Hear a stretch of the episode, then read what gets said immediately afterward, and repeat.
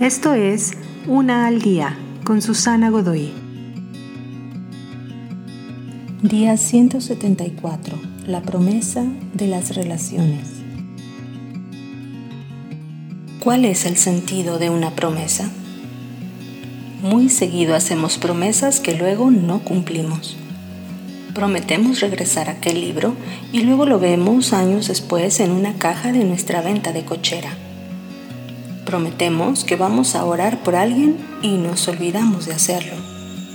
Prometemos quedarnos con un amigo en las buenas y en las malas y poco a poco tomamos nuestro propio camino.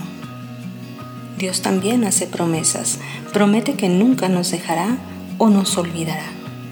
Nos promete que nuestras vidas tendrán propósito y significado si hacemos como Él nos propone vivir.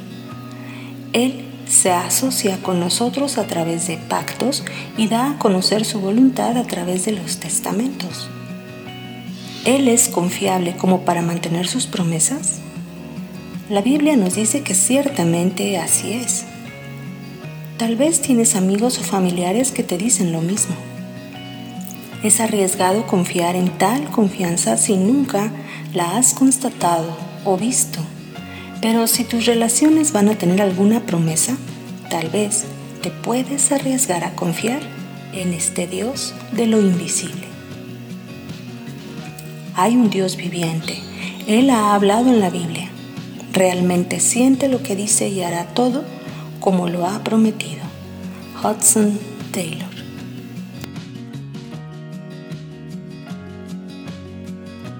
Te invito a seguirme en mis redes sociales Facebook, Instagram y YouTube. Busca las descripciones aquí abajo. También, si gustas apoyar este trabajo, encuentra el botón de donación vía PayPal que se encuentra en la descripción de este audio. Te espero.